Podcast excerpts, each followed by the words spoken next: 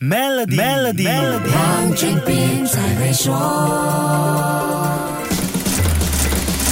你好，我是黄俊斌。说到我国今年的经济外围因素，除了美国的通货膨胀，还有联邦储备局是否会调整利率，跟我们贸易关系密切的中国，它的经济动向也是一个重要的风向标。而中国的房地产暴雷事件对中国经济影响也不小。听听资深经济学家白文春的解说：恒大啦、碧桂园呐这些产业的大公司都面对暴雷的一种情况。那么这种暴雷的情况呢，很多发展国家呢，因为过庞大呢都不会让它倒闭，但是在中国呢比较令人意外的就是他们仍然让这些比较大的产业公司呢倒闭，所以我想产业公司的倒闭呢将会啊影响到中国经济的这个增长。之前有很多这些信托公司呢通过发售这个债券呢筹资，筹到的资金呢就借给这些房地产公司。类似情况也曾经发生在我国，那就是上个世纪。八十年代的合作社风波，当年已经出社会的朋友应该都还有印象。当时也是很多 cooperative society 呢筹起